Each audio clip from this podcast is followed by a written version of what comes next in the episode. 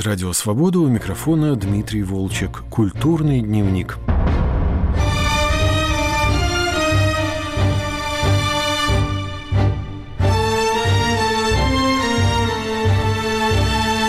Более 30 лет назад, после распада СССР, в странах, входивших в зону советского влияния, начали сносить памятники, связанные с тоталитарным прошлым. После победы революции достоинства в Украине в рамках декоммунизации прошел растянувшийся на несколько лет Ленинопад. В 2013-2017 годах были демонтированы более тысячи памятников Ленину, а также монументов, прославляющих советскую идеологию. В 2022 году, после начала полномасштабной войны, не только в Украине, но и во многих странах, граничащих с Россией, стали сносить памятники, связанные со страной-агрессором. В основном это невзрачные монументы, но есть и несколько известных, и об их судьбе спорили. Директор Института национальной памяти Польши Кароль Навродский уверен, что красным звездам нет места в публичном пространстве свободной Европы. Его институт подготовил список из 60 увековечивающих Красную армию памятников, и их демонтаж начался уже в апреле. Они обижают чьи-то чувства. Я не являюсь а, этим человеком, который не может спокойно пройти мимо них, но я прекрасно понимаю людей, которым это больно видеть, потому что это напоминает о их потерях. А, и ну, вообще, в смысле, э, эти памятники, они же построены э, завоевателями, как и все памятники в наверное. И я вполне понимаю эту идею, потому что и эти памятники в большинстве случаев, они ничего общего с никакой ценностью культуры не имеют, ну, просто ничего общего. Множество из них просто смешные, тупые и не составляют никакой ценности для культуры. Считает руководитель медиацентра Европейского гуманитарного университета в Вильнюсе Рита Милютя. Рабочая группа в Эстонии изучила 322 объекта, из которых 244 должны быть демонтированы или заменены. Такие же процессы проходят в Латвии. В Риге в августе был снесен памятник воинам советской армии. В Украине переименовываются улицы и площади. На смену Ленинопаду пришел Пушкинопад. В Киеве был снесен монумент дружбы народов России и Украины. Готовятся к сносу памятники Щерсу, Ватутину, Чкалову. В Днепре снесли памятники Александру Матросову работы Евгения Вучетича и пионеру-подпольщику Володе Дубинину я попросил киевского историка Кирилла Галушка рассказать о логике и деталях этого процесса. Во-первых, тут надо разделить весь этот процесс памятникопадов на несколько этапов.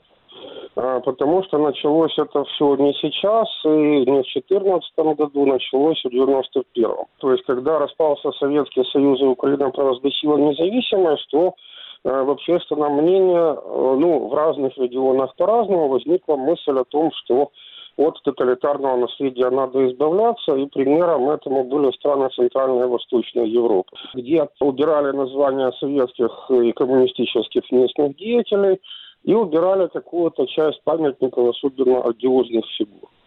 Понятно, что подобного рода персонажи в виде памятников существовали и в Украине, то есть я, например, ходил в детстве мимо памятника Кассиору. Это был советский руководитель периода Голодомора, до совести которого несколько, жизни нескольких миллионов человек. Понятно, что это было тогда убрано. Э, основной тенденцией был тогда возврат к старым названиям, которые мы условно можем назвать там дореволюционными. То есть убирается советский деятель и появляется там какое-то предыдущее название вместо там героев чего-то улица Трехсветительская. Это один был этап, который наиболее масштабно прошел на Западной Украине, в Киеве и в Одессе, когда там был мэром Гурвиц. Это был возврат просто к предыдущему периоду. Понятное дело, что потом э, разные политические коллизии – разные партии, разные фракции и разные регионы. То есть э, в 2000-х наступил определенный такой просоветский откат, э, когда при власти был Янукович, и Украина находилась под влиянием российской пропаганды и пророссийской политики. И в результате это вызывало конфликты, потому что одна часть общества, она хотела до конца избавиться от э, наследия, потому что одно дело вернуть старое название, но дело в том, что за годы советской власти города разрослись и появились новые советские, у которых нету старых. Дальше пошел следующий этап, убираем ли мы те названия, у которых нет предшественника, называя в честь кого-то другого. То есть это происходило в разных регионах, опять же, по-разному. Где-то было, где-то не было, где-то был там даже там какой-то откат назад. Э, но ситуация изменилась в 2014 году с началом агрессии России против Украины. И тогда после этого были приняты законы о декоммунизации, где в городах э, во всех были созданы топонимические комиссии.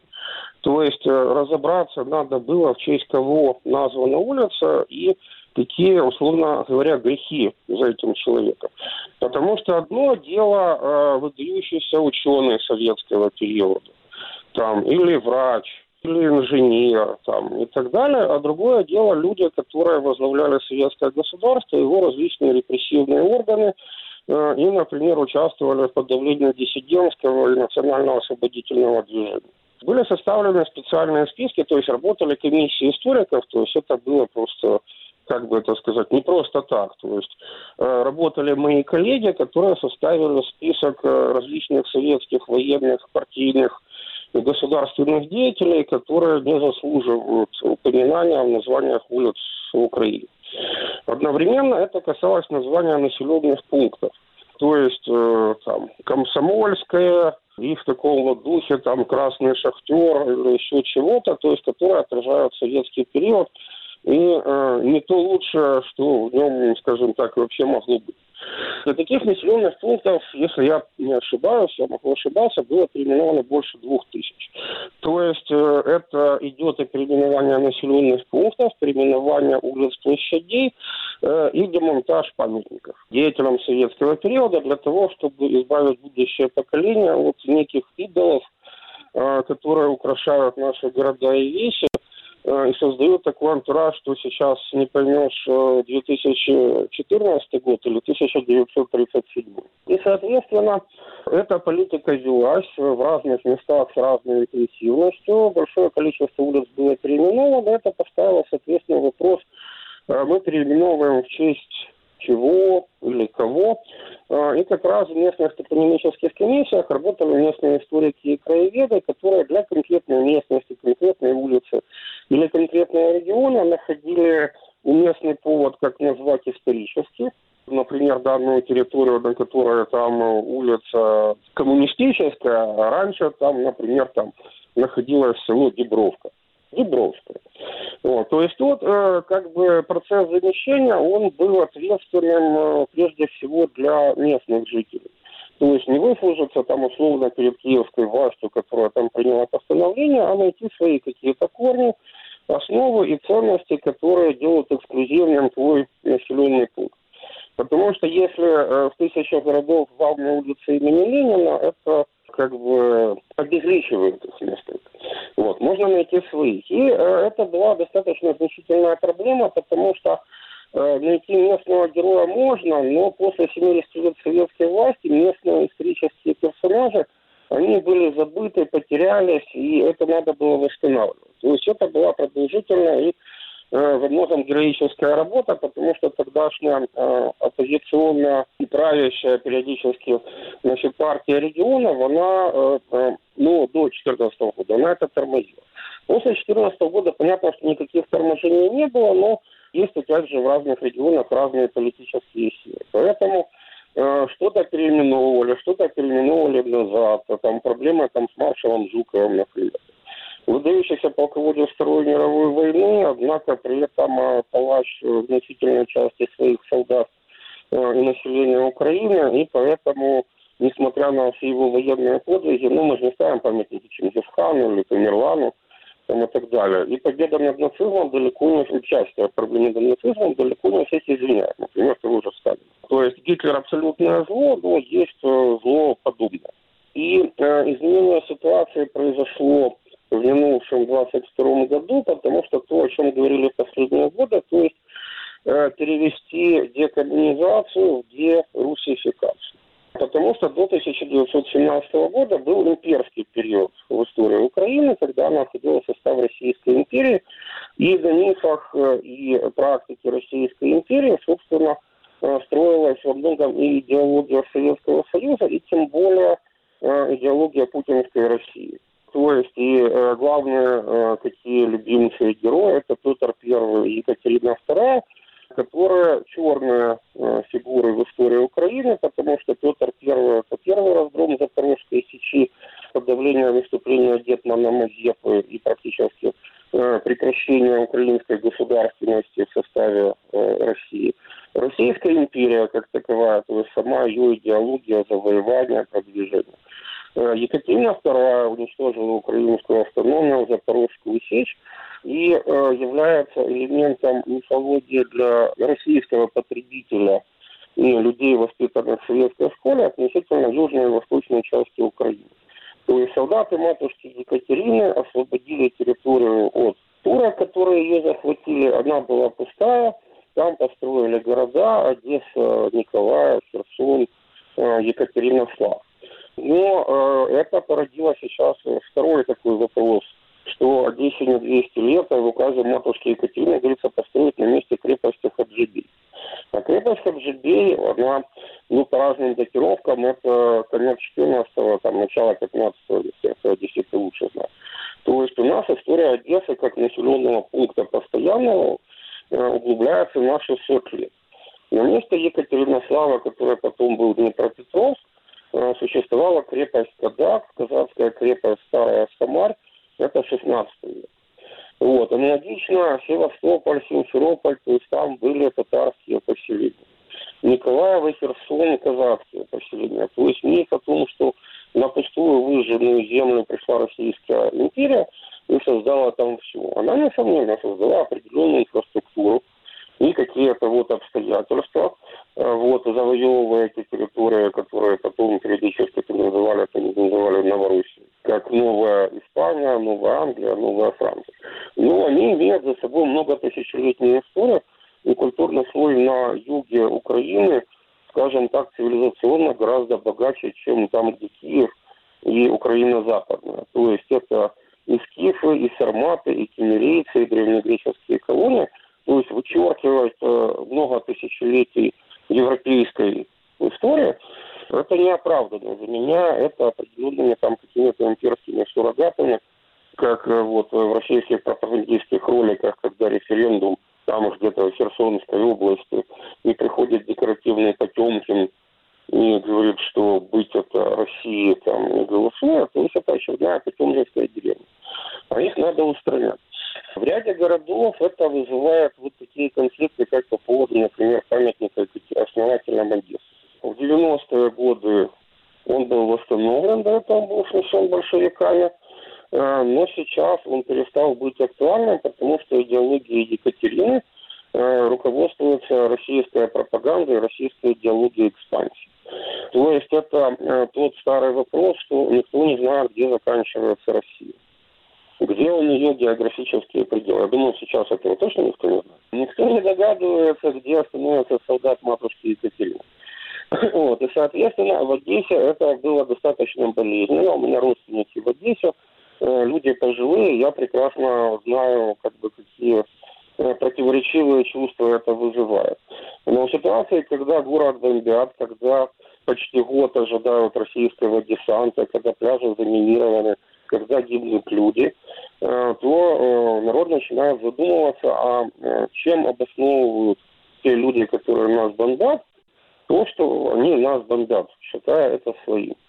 И понятно, что когда уже большое количество людей ушло в армию, общественное настроение очень сильно радикально изменилось.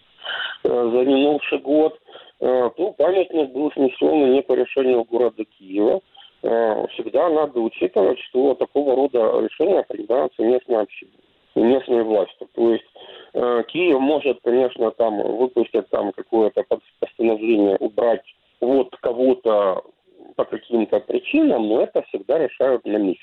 Потому что, например, там в Киеве могут э, в экспертизе там не разобраться, что вот там, например, там человек был партийным, но вот там очень много сделал там для города и сам не принимал участия в каких-то репрессиях. То есть, может быть, там где-то ошиблись. То есть всегда надо понимать, это решение местной территориальной общины. И было принято решение, что поскольку памятник Екатерины не является оригинальным, а, собственно, восстановлен всего лишь 15 лет тому назад, то он оставит просто это место и отправится в музейные фонды. Памятник основателям Одессы, демонтированный в ночь на 29 декабря, сейчас находится в Одесском художественном музее, и я попросил заведующего научным отделом музея Кирилла Липатова рассказать, что будет теперь на Екатерининской площади и какова судьба демонтированных скульптур. С площадью, в общем, всегда все очень неустойчиво. Там ни один памятник, ни одна скульптурная группа ни при одном режиме долго не удерживалась. Пожалуй, дольше всего был памятник восставшим Потемкинцам. Там Маркс стоял, да, до этого? В 20-х стоял Маркс, да. До этого памятник, временный памятник Третьему интернационалу. Да и сам аутентичный памятник э, простоял всего лишь чуть меньше 18 лет. Он в 1900 году был поставлен. Ну, по-хорошему, по на этой площади надо проводить открытый архитектурный конкурс по пространственному решению. В Одесской мэрии есть э, неплохой опыт проведения подобного конкурса с хорошим техническим заданием, с хорошим средовым исследованием, с социологией исследования пользования этого места, с историей, в связи с тем, что оно сложное, оно сложное по многим аспектам. Сложное, потому что находится в центре города с ограничением по средовому пользованию, по архитектурному наследию, особенно в связи с тем, что Одесса вроде бы все-таки номинируется на охранную зону ЮНЕСКО после многих-многих лет как раз вот этот пятачок вокруг Приморского бульвара и в том числе и Екатерининской площади. Были какие-то идеи, которые вам нравятся? Неофициальные, скажем, идеи. Мне как раз все идеи, которые всплывали, как раз мне они не нравятся. То есть почему-то, как в полуденной Италии, любой перекресток надо ознаменовать фонтаном. Хотя фонтаны в Одессе не очень хорошо приживаются. Они дороги в эксплуатации, э, гораздо дороже, чем памятник. Если говорить о какой-то такой рационализации бухгалтерского калькулятора. Это сложная площадь. Дело в том, что она по всем параметрам сложна. Она э, имеет круговую развязку транспортную. И при этом она даже с памятником претендует на некоторую пешеходность. Пока не решишь этот вопрос однозначного статуса, сложно понять, что, что там может быть. Ну, вот традиционные памятники, которые не отличаются, скажем, ни устойчивостью, ни художественной ценностью. Вечный фонтан. Ну, еще раз говорю, помимо самого объекта в центре, в виде некой визуальной доминанты, символической доминанты, это все должно еще работать с многими другими аспектами площади. Поэтому я как раз настаиваю на таком публичном инструменте, как э, конкурс. Публичному месту публичный инструмент планирования. Что касается самих скульптур, то это решение городского совета. Сложное, непростое решение, которое долго откладывалось.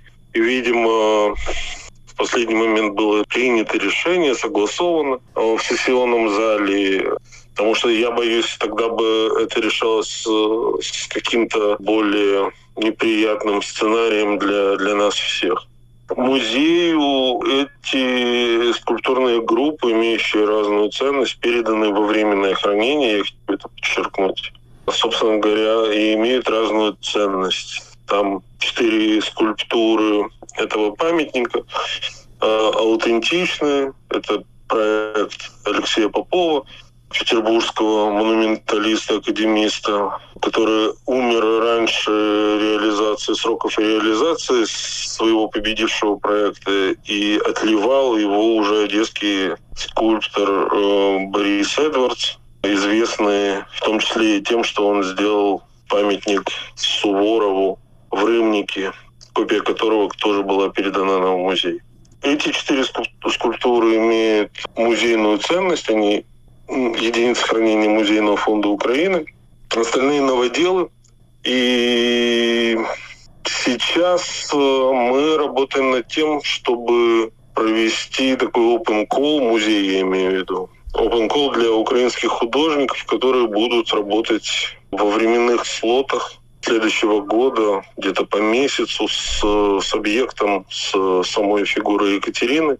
Будет храниться у нас на фасадном дворе музея. И в период вот этих возможных, назовем их, интервенций со стороны художников будут открываться. Музей хочет э, поработать с этим объектом, с его символическим наполнением, что-то вроде четвертого пьедестала лондонского. То есть будете все время модифицировать временно разные художники, будут что-то там делать, ее, условно говоря, раскрашивать, украшать, дополнять и так далее, да? Ну, те медиумы, которые угу. выберут уже, и будет жюри, видимо, у этого конкурса.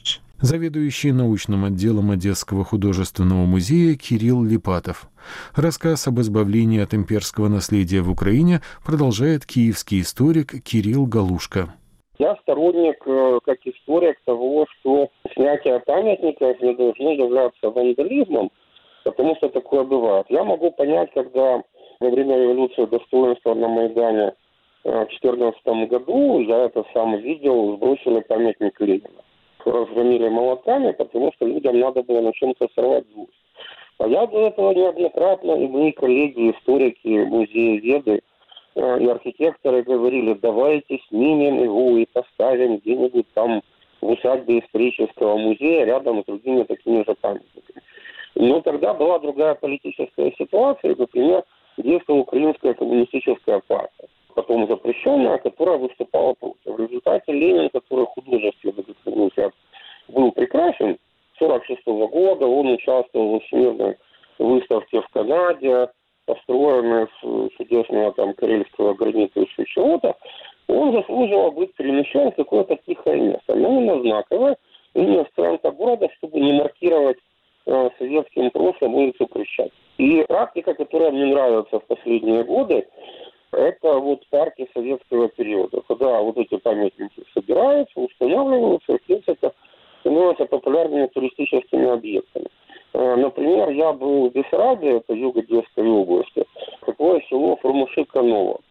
Э, там прекрасное бизнес-хозяйство Агарда, но э, хозяин энтузиаст собирания памятников. И это представляет собой, я бы сказал, необычайно абсурдное, не потрясающее зрелище, когда в голой степи стоит 50 памятников Ленину, там, Дзержинские дети – там, пионеры, герои и так далее. То есть это корректное отношение, то есть эпоха была. Но она уже заслужила свое место. И не надо в это место отводить. Поэтому я думаю, что этот процесс проходит достаточно демократично, потому что это происходит в результате петиции населения решения городских и сельских советов, и э, происходит не уничтожение, а демонтаж и переноска. То есть это нормальная европейская практика, которой пользовались там Э, же чехи, поляки, наши западные соседи, э, литовцы. И речь, опять же, там не идет, скажем так, об уничтожении там военных могил или там советской символики. Мертвые сраму не имат, э, как писалось в летописи, соответственно, как бы все кладбища остаются, их, например, там, ну, у кого там не поднимется рука, там где-то в селе э, сбросят памятник советскому солдату, который стоит на списке погибших во Вторую мировую войну односельчан. Но просто ситуация, например, в том, что э, для центральной и восточной Украины после 20 лет советской власти советский солдат воспринимался как освободитель, э, а на Западной Украине воспринимался как оккупант, потому что сразу взамен начинались репрессии и депортация, э, от чего гибли десятки тысяч людей. Поэтому эта ситуация двойственна в разных регионах, но это, опять же, решение местных общин. Их историческая память, что с ними было и как к этому относиться. Поэтому разница там где-нибудь там между Востоком и Западом, конечно, существует, но сейчас э, абсолютный негативизм и ненависть ко всему российскому, оно логично приводит к тому, что Путин нам не нужен, Лермонтов нам не нужен, Толстой нам не нужен, памятники им тоже, потому что все они прославляли Российскую империю. А мы теперь э, теряем десятки тысяч мирных жителей – от людей, которые воспитаны на Пушкине, Лермонтове, Льве Толстом. Я сам как историк считаю, что надо читать Пушкина, Лермонтова и Толстого, потому что они позволяют понять русских. имперское мышление. Лермонтов на Кавказе, э, и Толстой, и казаки, и Пушкин про Эрзерум, и про поляков, клеветникам России. Но это не значит, что им должны стоять памятники, улицы должны называться в их честь. Это работа историков и людей, которые, собственно, должны пытаться понять, почему происходит то, что происходит. Откуда взялся Путин, откуда взялись те вещи, в которые 20 лет назад вообще никто не верил, что такое возможно. Видимо, оно откуда-то выросло. И это те же вопросы, которые возникали во время Второй мировой войны в Европе. Почему нация, воспитанная там на Гёте и Дине, вот, э, например, уничтожает 6 миллионов евреев. Вот. И они обвиняют Гёте и Дине, или непосредственно Вагнера, который запрещен в Израиле. Но что-то в этом, э, если их внимательно читать, можно, видимо, что-то угадать. Кроме политической конъюнктуры, а межпоколенческая передача вот какой-то информации. Я вот э, днями читал э, российскую монографию 15-летней давности про окраины Российской империи, там, Центральная Азия. Она очень либеральная. Вот, она понимает, какие народы там были там, и так далее, но поскальзывают вот такие вечные оговорки по Фрейду. И только вот эти обстоятельства не позволили ускорить вхождение казахов в состав России. Э, и люди просто не ставят вопрос, а почему казахи должны входить в состав России? Там быстрее, там ладно, или медленнее. Я понимаю, что были и другие империи. Но от этого постимперского синдрома другие страны имперские, такие как Британия, Франция там, и так далее, они избавляются. В России не произошло деимпериализации. Есть я не говорю о дерусификации, она в России не нужна и невозможно, если я не говорю о каких-то национальных э, автономных образованиях, где есть своя культура, есть своя русификация. Но деимпериализация, она не произошла. То есть вот этот комплекс наибольшей геополитической катастрофы 20 века, он никак не был выправлен.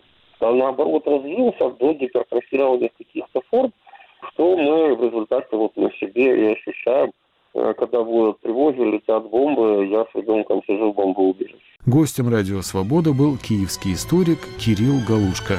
Выпуск программы «Культурный дневник» подошел к концу. Над ним работали продюсер Андрей Амочкин и редактор Дмитрий Волчек. Всего доброго.